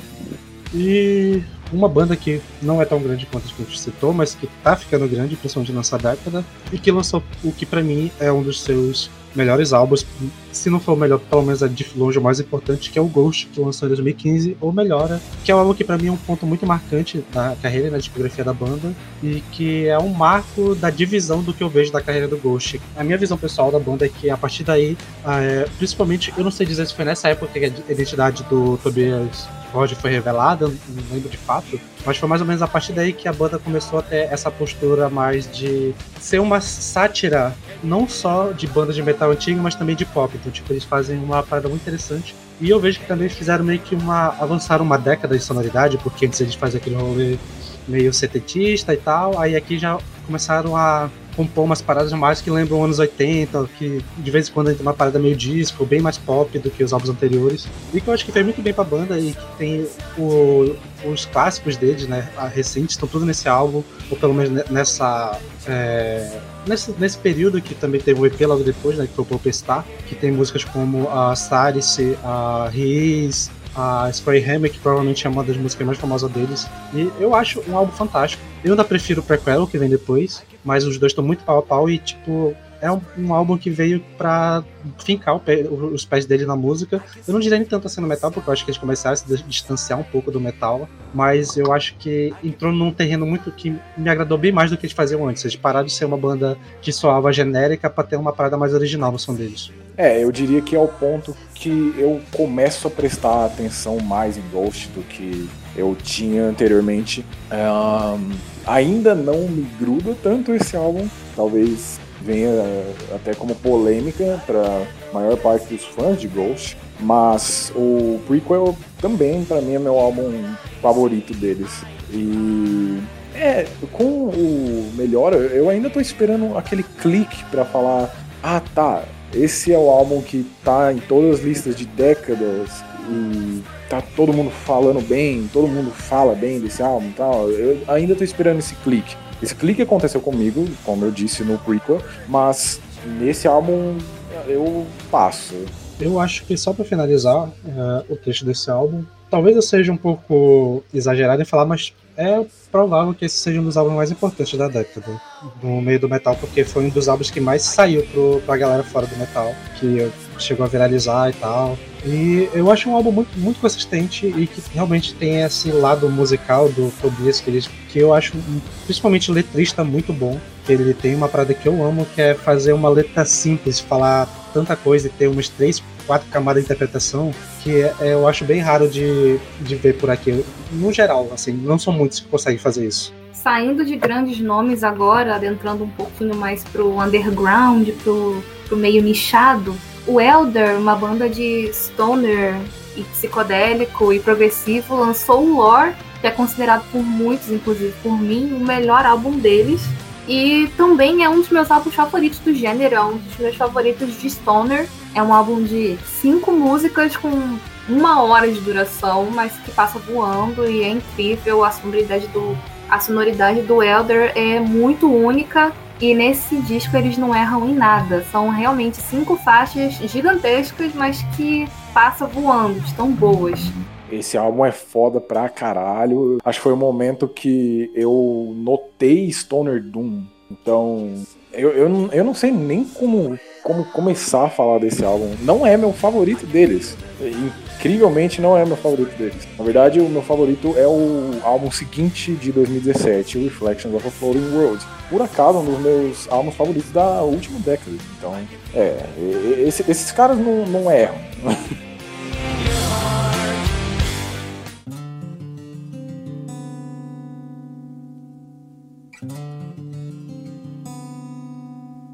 Indo agora para o campo mais do prog, nós temos o Baroness com o Purple, que talvez seja impressão minha, mas é o que é considerado o melhor álbum deles. E Baroness é uma banda que eu ainda tô esperando o clique de ok, isso aqui é incrível. Eu não, não entendo muito bem o apelo que eles têm. E eu comecei a ouvir eles quando eu tava muito, muito fã de prog e ainda assim não desceu. Então, eu não acho que eu seja a pessoa mais adequada para falar desse álbum nem dessa banda. É, nenhum de nós, porque para mim é a mesma coisa. É, eu também ouvi o Baroness quando eu tava muito na vibe de progressivo e reouvi quando eu tava muito na vibe de ouvir Mastodon naquela fase mais sludge deles, quando eu tava procurando outras bandas do gênero, porque o Baroness, eles estão sempre relacionados com Mastodon, que é uma banda que eu amo, e mesmo assim não clicou em nenhuma das vezes. Eu acho que o Purple não é o mais mais gostado assim, o mais amado pelos fãs. Eu acho, mas é aquela coisa, a gente não tem uh, não tem como falar dessa banda porque não desceu para nenhum de nós. Mas a gente decidiu mencionar só porque, assim, Baroness é uma das bandas da década. E eu fico impressionada com isso, cara. Uh, você coloca o Baroness do lado de bandas como, tá, sei lá, o próprio Ghost lá fora, sabe? Os caras foram nomeados pro Grammy e tal. Então, uma banda realmente grande, mas para mim, hum, sei lá, não, não senti nenhum apelo. E fazendo uma dobradinha prog aqui, o Caligula's Horse lançou em 2015 o álbum Bloom. Caligula's Horse, para quem não sabe, que é porque não tá ouvindo nossos episódios, porque a gente sempre fala deles, é uma banda de prog metal australiana e com o Bloom em 2015 os caras realmente apareceram pro mundo. Foi o primeiro álbum deles que realmente uh, saiu do nicho prog um pouco. Isso ficaria mais evidente no próximo disco que a gente vai falar no próximo episódio mas já no Bloom, é, muita gente prestou atenção na banda e para mim é o melhor álbum deles. Uh, para mim eles nunca vão superar esse álbum, é incrível do começo ao fim. Foi o álbum que me fez amar metal progressivo a ponto de ser realmente viciada nesse gênero. Então, ah, eu só tenho muitos elogios para fazer isso. Pago pau pra caralho pra esse álbum, pago pau pra caralho pra essa banda. Como um todo, assim, sabe? É, é, muito difícil isso acontecer. Eu sou. É, não diria fã, mas eu gosto muito de Dream Theater. E a cozinha é foda, o vocal é o James LaBrie. É. uh, Between the Birds and Me, a cozinha é foda, o vocal do Tommy não é o melhor do mundo. Haken, mesma coisa. O Ross é o Mickey Mouse. Mas o Caligula's Horse tem o Jim. E Cara, é, é uma das melhores vozes do prog como um gênero, e isso eu digo na história do gênero como um todo, assim. Não sei se eu acrescento prog rock também, mas tá ali, sabe? Tipo, os caras não erram. Então, é foda, não, não tem muito o que criticar. E, cara, o Bloom foi um álbum deles que me ganhou totalmente. Tipo, é, é foda pra caralho, não, não, não tem momento de erro assim. É, como eu já tinha falado né, em outros episódios, eu ainda tô numa fase de descoberta com Caligula's Ross. Então não sei dizer ainda qual é o meu favorito de fato, porque o Boom eu ouvi a, mais recentemente. Mas dos três que eu ouvi, todos estão assim para mim no mesmo nível de fantasticidade, se é que essa palavra existe. E o Bloom foi o que mais me chamou a atenção na parte instrumental, como eu já tinha falado, né? Tipo, a, a, a trabalho de guitarra nesse álbum é fantástico. Foi o que mais me deu esse clique de caralho. Além do vocal ser fantástico, os músicos também são muito fodas aqui. Uma das minhas bandas favoritas da vida lançou o Como Ecliptic em 2015. Eu estou falando do Between the Bird and Me. Eu ainda prefiro Parallax nessa década, mas esse álbum me ganha toda vez que eu ouço. Mas é porque eu, eu pago pau pra caralho. Os caras lançam, eu tô aplaudindo. O álbum não tinha sido lançado e eu já tava. Ah, eu sei que vai ser um dos melhores do ano, tá? Toda essa coisa. Eu sou muito fã deles, eu pago muito pau. E esse álbum só reafirma. Eu, sei lá, como eu disse, eu prefiro o Parallax, mas esse álbum provavelmente é o meu terceiro favorito deles. Então é difícil. E ser meu terceiro favorito numa discografia tão excelente quanto a do Between the Birds and Me é, sei lá, é um marco em si só. Então, só parabéns pros caras, é, é foda. Cara, o Comet Critic é o meu favorito do Between the Bird and Me. E uma coisa que eu noto, assim, nos fóruns de prog metal e de fãs de Between the Bird and Me é que a galera não curte muito esse álbum e eu não consigo entender porquê, eu juro. Eu juro Deus que eu não consigo entender o que, que tem de mais fraco nesse álbum em comparação com os outros que eles andavam lançando, como Parallax ou The Greatness Direct, sabe? É muito prog, com muita firula, que eles sabem fazer muito bem. Uh, para mim, o vocal do Tommy tá ótimo nesse álbum. E um grande diferencial para mim no Come Eclipse é que ele é mais. Uh, ele prende mais o ouvinte, ele é um pouco mais easy listening. Ele não é, sabe, técnica o tempo todo. Uh, não que a discografia do Between seja assim, mas ele tem menos dessa tendência. Então, para mim, é que ele é, ele é mais catchy, sabe? Ele é, tem mais esse negócio de chiclete. Então, para mim, é perfeito. Esse álbum é o que eu mais gosto, de muito longe. Tô sempre reouvindo e, nossa, é muito bom mesmo. É prog masterpiece. E ainda mantendo o prog, mas dessa vez a gente indo para um lado mais extremo, que é um Slave, de uma banda de black metal que nos últimos 20 anos andou é, colocando ainda elementos de prog na música. E no In Times, de 2015, para mim, esse álbum é o álbum prog deles. Aquele, aquele álbum pra mim é um álbum de prog, não é um álbum de progressivo, é, com elementos de black metal aqui, ele, sabe? É o contrário do que eles costumavam fazer, um álbum de black metal com, com pitadas prog. Dessa vez é o inverso, sabe? Pra mim, esse álbum é um álbum de prog, eu sempre coloco na minha lista de álbuns de prog e é incrível. É o meu álbum favorito deles. Foi o álbum que eu conheci a banda, inclusive, em 2015, quando eles lançaram. Uh, eu lembro que eu achei a capa muito bonita, eu fui lá ouvir e fiquei, uau, isso é incrível. Uh, e, mano, a produção é impecável. E é novamente um álbum de cinco faixas apenas e uma hora de duração que passa voando. Não, são cinco não, são seis. Seis faixas. Uh, mas passa voando, é muito bom. Todas as músicas eu acho que tem mais de 10 minutos, mas você nem sente passar. Tão incrível que é. É muito incrível. É um álbum muito gostoso, assim, de ouvir. Eu gosto demais desse álbum. Talvez depois do Asioma Ethical Dini seja o meu favorito deles, assim. Mas ainda assim, eu, eu, eu prefiro o Asioma por causa de um lado um pouco mais extremo que oferece. Então, é, não, não é tirando absolutamente nada desse álbum, porque é, é fantástico. Mas ainda assim eu fico com o meu queridinho de 2010. É, eu fico com In Times mesmo. É, tá na lista dos meus álbuns favoritos da década, inclusive. É, é, o meu favorito da banda, no geral, né? Porque, pra quem não sabe, os Slave já tem muito álbum. Eles começaram com black metal tradicional, assim, norueguês. E foram mudando aí ao, ao longo do tempo. Mas, para mim, esse álbum é intocável e queria eu que eles chegassem perto da, da magnitude que eles atingiram quando eles lançaram In Times.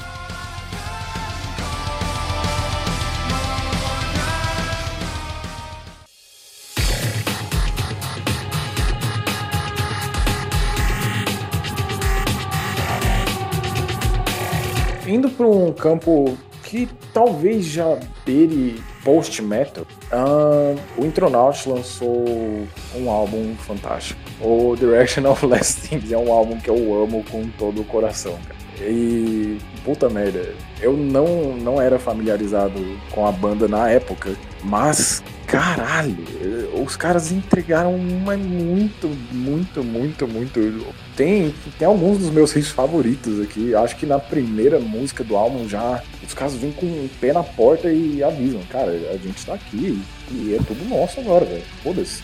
Mano, esse álbum é fantástico. E depois de cinco anos eles ainda conseguirem entregar um produto próximo disso, pra mim mostra o tamanho da banda. Em relação ao Intronaut, eu fico com Habitual Levitations de 2013. Pra mim é um álbum é bem mais voltado pro post-metal do que pro prog, apesar de ter essa veia também bem forte. Mas eu curto mais. Uh, porra, post-metal e prog são os meus dois gêneros musicais de metal assim, favoritos. Sem dúvida nenhuma. Então, não tem que reclamar desse disco e dessa banda, né? Os caras entregam tudo o que eu quero.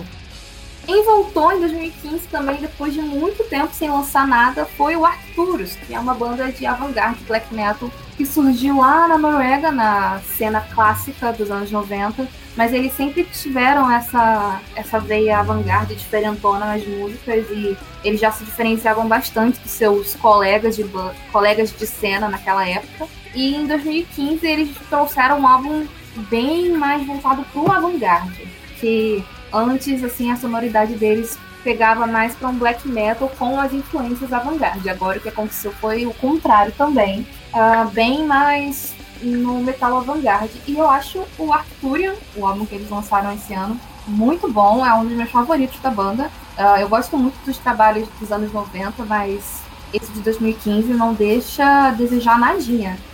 O Arcturian, né, que meio que para mim foi a banda que eu usei na minha época de, de ouvir saudade do Vortex, né? Do, do ex-baixista e vocal do Dimo Burgui, né? Que tem um vocal fantástico. Eu descobri a banda durante o lançamento desse álbum e que me pegou de primeiro, como eu já falei, né? Eu gosto dessas músicas diferentes, eu achei bem interessante. Principalmente é uma pegada meio atmosférica, meio que espacial que a música passa, eu acho bem, bem da hora. E o vocal dele tá fantástico, parei não é uma banda que eu dei o tanto de chance que eu deveria ter dado. Eu lembro de ter ouvido esse álbum na época do lançamento, achado foda pra caralho. Eu vejo que os fãs do Underground têm uma posição muito positiva em relação a esse álbum, mas eu acabei não retornando tanto. Mas eu reconheço que seja um álbum foda. Ah, agora a gente vai falar Amores da Minha Vida, de um dos melhores álbuns que eu já ouvi de black metal na minha vida. Pá, o álbum que eu mais gosto de black metal, que é o Liturgia, do Batushka. Provavelmente vocês conhecem porque eles super ficaram conhecidíssimos com esse disco e não é para menos. Esse álbum é incrível. Esse álbum é, ele mexe muito com a estrutura do black metal, é uma coisa extremamente inovadora. É um álbum pesado, extremo, mas que tem muita atmosfera e aqueles cânticos ortodoxos uh, não tem como não amar. É incrível. Sou muito fã do, desse álbum, não do Batushka, né? Porque uh, por conta de toda aquela separação que rolou, a banda acabou caindo de nível muito, muito feio. E, sabe, os caras nunca mais vão conseguir fazer um álbum tão incrível quanto Liturgia. Então, foi uma banda que surgiu só pra realmente nos entregar esse disco e sumir. E, mano, por mim tá bom, sabe? Porque o Liturgia é fantástico impressionantemente esse álbum, mesmo sendo um black metal moderno, ele é extremamente bem avaliado e é extremamente bem falado pelos fãs, inclusive dos fãs mais chiitas do gênero, que não, black metal tem que ser puro e tal, não sei o que. Não, esse álbum é extremamente bem recebido, cara. E assim, é, é bater palma pros caras, velho, porque dá para entender porque esse álbum seja tão bem recebido, velho. É incrível. Incrível, incrível, incrível. Eu não acho que seja meu álbum de black metal favorito, como a Gabi falou que seja para ela, mas não, não, tá, não tá muito longe de ser, eu diria. Uma das maiores bandas do metal underground uh, lançou um álbum incrível em 2015 chamado Apex Predator um dos principais nomes do grindcore, talvez o principal nome, o Napalm Death, voltou com brutalidade total. Dá pra ver que esse álbum foi extremamente bem recebido, principalmente pelos fãs mais old school da banda. Se eu não me engano, tem uma história por trás desse álbum, mas eu não sei qual é, então me desculpe, fãs de Napalm Death. Mas É, é, é impressionante que eles conseguem manter essa forma e ainda soarem frescos, ainda soarem incríveis. Uma banda como Pig Destroyer, eu não acho que é, cresceu tão bem ou envelheceu tão bem quanto o Napalm Death. E isso é só dizendo mais do quanto os caras são lendários, assim. Cara, eu vou te dizer que Napalm Death é uma banda que eu curto bem mais os trabalhos recentes do que os clássicos. Porque eu não sou muito chegada, eu tô fazendo um eufemismo aí, eu realmente detesto grindcore. Então, assim, ah, eu reconheço que o Scan é revolucionário e tal. Eu gosto das letras especificamente, mas botar assim pra tocar, não curto. Mas os trabalhos recentes do Napalm, que tem uma pegada mais death metal, eu curto bastante. Bem mais, assim.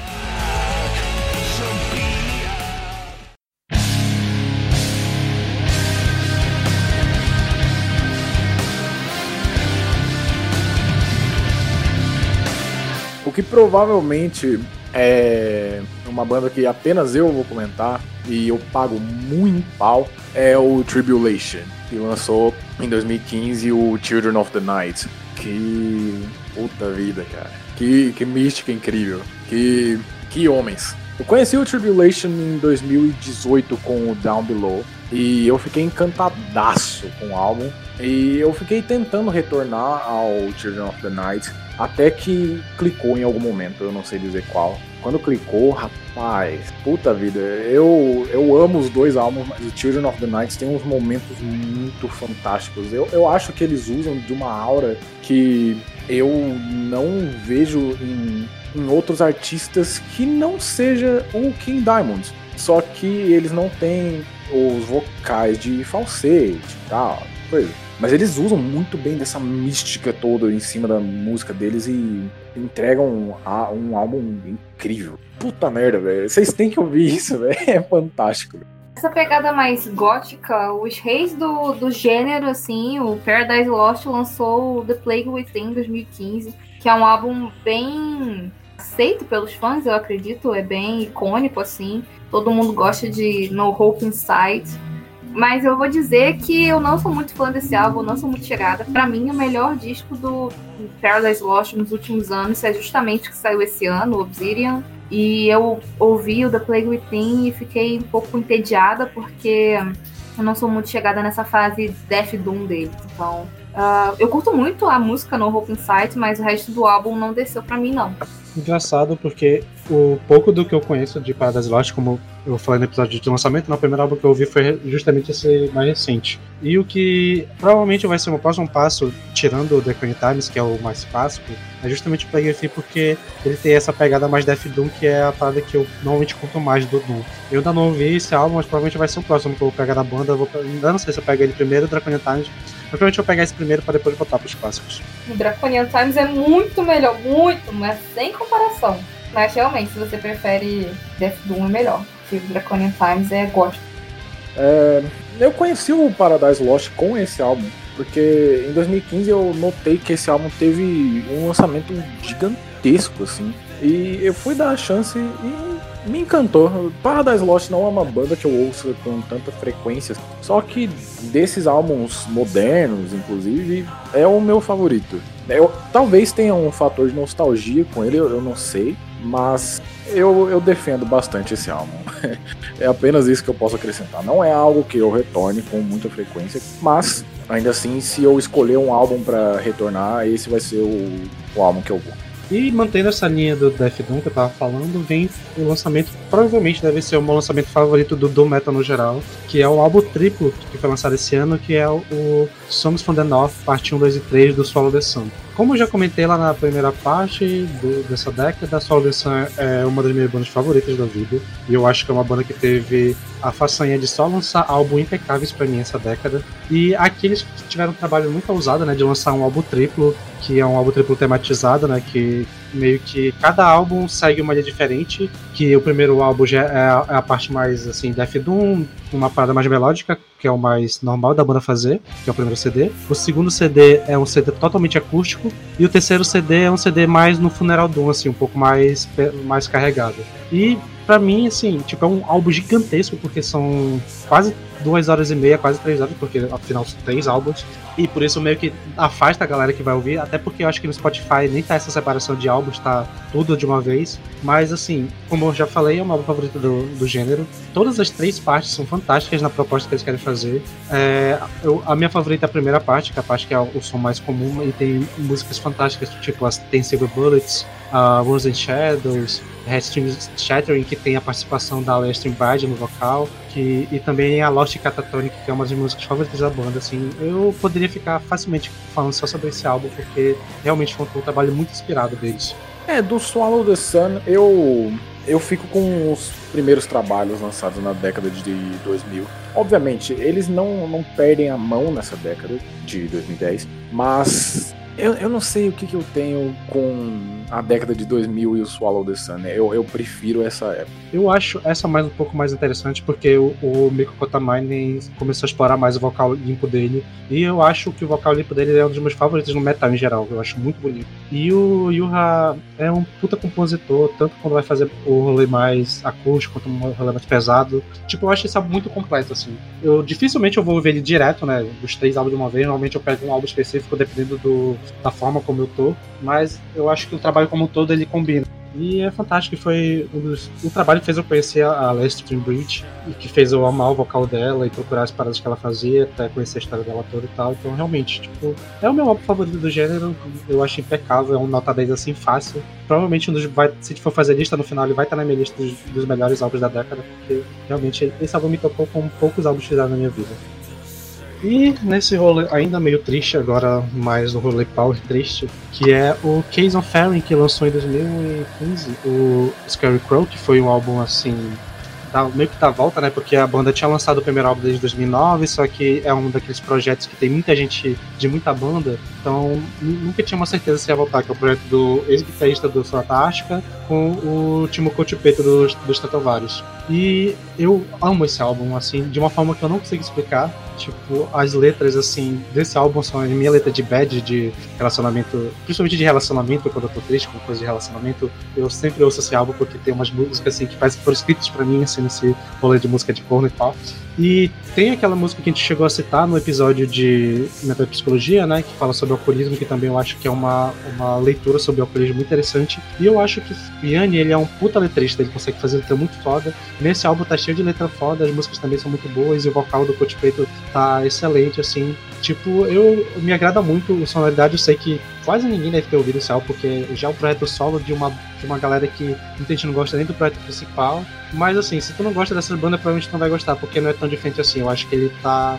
Eu não sei se chega a ser power metal totalmente, porque não tem esse rolê do power metal de ter solo, não sei o que lá, tipo, é muito mais pro metal alternativo. Algo até parecido com o que o Sonata faz hoje em dia, mas um pouco mais pesado. Com a, o que traz esse power é mais a performance do Timo Cotipeto, que já carrega, né, e tal. Mas acho que é, é isso, é um álbum que eu adoro pra caralho, mas eu sei que não vai ser muito bem aceito pela galera que eu vi, a não sei que tu já seja dessa parada mais power metal. E é isso, cara. Vamos fechar o episódio, essa, essa trinca de anos aí, com provavelmente o meu favorito de 2015 e com certeza um dos meus favoritos da década, que é o Mariner, da banda Cult of Luna, em colaboração com a vocalista Julie Christmas. Uh, o Cult of Luna é uma banda bem famosa aí no nicho do post-metal, é uma das bandas pioneiras e o pessoal paga muito pau pra eles. Uh, e eles decidiram se juntar com a Julie, que era uma vocalista também de uma outra banda de post que já acabou. Era post hardcore, eu acho. E, cara, o resultado é simplesmente fenomenal. Uh, o Cult of Luna é uma banda bem difícil de ouvir porque é bem denso e acho que só quem tá bem inteirado no post-metal acaba curtindo, porque é um som realmente muito denso, muito atmosférico, uh, não tem muitas variações. Só que com a entrada da Julia ficou tudo muito mais uh, diverso. Ela ajudou a dar um brilho a mais no som da banda, que eu já curto normalmente. Mas com a entrada dela nesse álbum ficou um negócio bizarro. E o vocal da Julie é incrível. Ela canta de uma maneira muito singular. E ela, é ela é extraordinária. Então, eu só tenho elogios a fazer ao Mariner. Uh, Signos, que é a música que fecha o álbum, é uma das melhores coisas que eu já ouvi na minha vida. é simplesmente incrível. Eu, eu nem sei como falar mais desse álbum sem pagar pau absurdamente. Esse álbum demorou para eu dar chance, porque post metal não é uma coisa que eu me aproximo muito. Eu, eu, acho que eu comentei isso com a Gabi até. É uma coisa que você tem que estar tá bastante focado. E, tem momentos que eu tô, tem momentos que eu não tô. Então, sei lá, os que eu tô, talvez eu queira dar chance para outras coisas, não só post metal. Eu já discordo porque para mim post metal é um gênero que você não precisa estar tá focado igual quando você tá ouvindo um prog muito caótico ou avant-garde, que você precisa prestar atenção em tudo que está acontecendo na música para não se perder. É, Post-metal é aquele som mais atmosférico que você deixa de fundo e, sabe, só vai na onda, porque é uma música simples, é, não tem muitas variações, só que por ser muito denso, é, tem essas coisas. É até meio parecido com Doom Metal, só que ainda mais denso para mim. Mas, enfim, esse álbum é tudo o que eu esperava desse gênero e mais um pouco. Então é isso, mano. Mariner, pra quem não ouviu aí, dá uma chance, porque é realmente fantástico. Nem é tão grande, acho que tem 50 minutos o álbum. Pra uma banda de post, isso é pouco tempo. Então, é isso aí. Deem confere nesse e em outros vários discos que a gente falou aqui, porque tem muita coisa boa.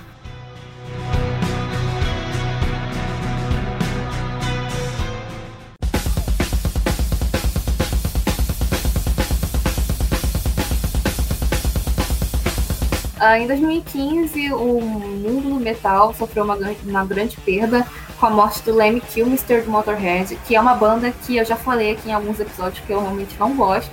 Mas eu entendo a importância dos caras e tal, eles são nomes incríveis, assim, muito grandes na cena. Então pegou todo mundo de surpresa, assim, porque foi. Apesar dele estar tá velho, foi meio do nada. E a galera ficou bem triste e tal. Até eu fiquei meio sentida. E foi foda tipo, compactou com esse sentimento sobre a banda em si, né? De eu também não curti muito, mas assim, a gente consegue é, reconhecer muita coisa que a banda fez e quão icônico o Leme era para muita gente, né? Então, tipo, ele era realmente um dos poucos baixistas frontmans que se sobressaíram e tal, e que viraram a marca da banda. E apesar de realmente não curtir muito o trabalho no geral da banda como um todo, assim, deu para sentir a, todo o o impacto que a, que a morte dele trouxe e realmente foi, foi uma época ali meio triste né, nesse, nesse passar dele. Não era um pouco mais positivo? Uma notícia que eu acho que todo fã de metal brasileiro estava empolgado para que acontecesse. Na verdade, não só os fãs de metal, porque eu lembro dessa notícia em puta, no, no Agora, que é um jornal daqui de São Paulo, é, em rede nacional, na TV e tal, toda essa coisa, tipo, o Kiko Loureiro se junta ao Megadeth. E como fã do Megadeth e fã de Angra, essa foi uma notícia que, cara, eu li isso com um puta sorrisão na cara e ainda me deixa extremamente feliz eu poder falar que o guitarrista brasileiro tá na minha banda favorita da vida, assim, sabe? Tipo, o Mustaine geralmente tem um dedo muito bom para escolher os guitarristas que tocam com ele. E o fato de o Kiko Loureiro ter sido escolhido me deixou muito feliz, cara. Muito feliz mesmo. E até contrariando aquele meme, né, de demissões e tal, até que tá parecendo uma parceria muito interessante dos dois, né? Tipo, pelo que a gente vê em vídeo, nesses extras e tal, de rede social, dá pra ver que os dois se conectaram muito bem. E eu achei muito doido, até porque, tipo, a primeira aparição, assim, entre aspas, do Kiko foi aquele clipe da. Qual é o nome daquela música, Paulo? Que é. De, que começa com uma introdução dele no violão. Do Kiko é, tava. Poison in Shadows? Não, não, não é essa. É Conquer and Die, eu acho. Conquer and Die, se não me engano. Ah, Conquer or Die. Isso. É do Dystopia, já, né? Isso, do Dystopia. Que foi, meio que foi a primeira aparição de apresentação do Kiko. E já começa com ele, tem toda uma faixa instrumental em que ele vai liderando, assim. Então foi. Já mostra um pouco de essa, porta, essa parceria que ele teve com o Mr. Foi interessante. Apesar de eu não ser tão fã assim de Megadeth, não ouvir tanto com frequência, mas esse sentimento assim de, de pensar para, porra, o guitarrista brasileiro que te acompanhou e tal, numa das maiores bandas do mundo, realmente deu essa sorrisinho assim no rosto.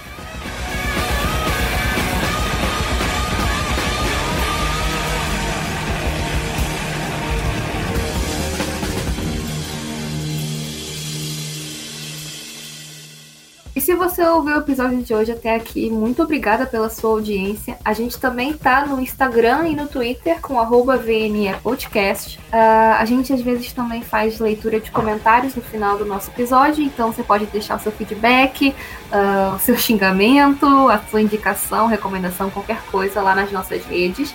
E também temos um, um, canal no YouTube, Vinho na Estante também, que a gente deixa alguns tapes, alguns drops dos nossos episódios. Que se você não ouviu algum e quiser dar uma olhadinha rapidinho como é, são vídeos de 8, 5 minutos só, com algum, alguma parte interessante do nosso episódio. Então vai lá, segue a gente, tanto nas redes quanto no YouTube. E na indicação de hoje, fiquem com In Memoriam do Heikion.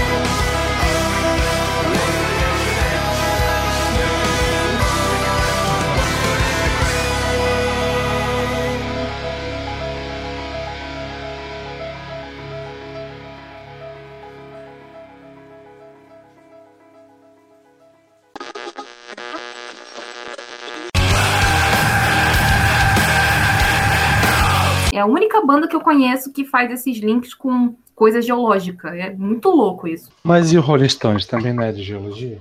Deus é mais, Sander. Caralho, velho.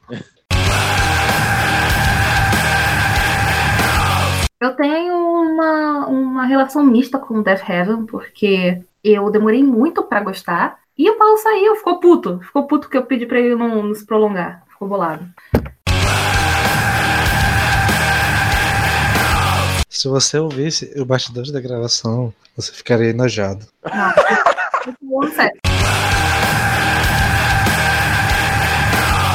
Em 2014, nós tivemos a perca de. Perda. Mas que porra, eu sempre erro essa merda, vai tomar. Já virou quase tua marca. A gente pode começar, de tanto que tu usa, a já considerar certo pelo dicionário.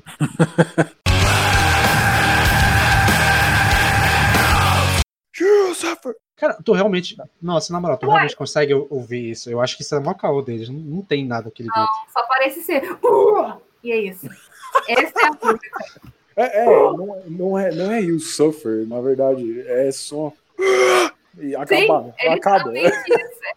A letra, a letra hipotética é mó da hora, mas é, é mó caô isso daí. You suffer, but why? Não, e não É é, só you suffer. É you suffer, but why? Ah, é, é verdade. É verdade. Não, mas, mano, não dá pra entender, tipo, É nada, nada, nada, É impossível. nada, sabe? Eu tenho certeza Acho que, que é aquele tipo de letra que o o cara não fala, só bota no, no encarte e é isso aí. Só pra impactar. Eu vou usar, eu vou usar essa letra no consultório quando eu for atender, galera. Imaginar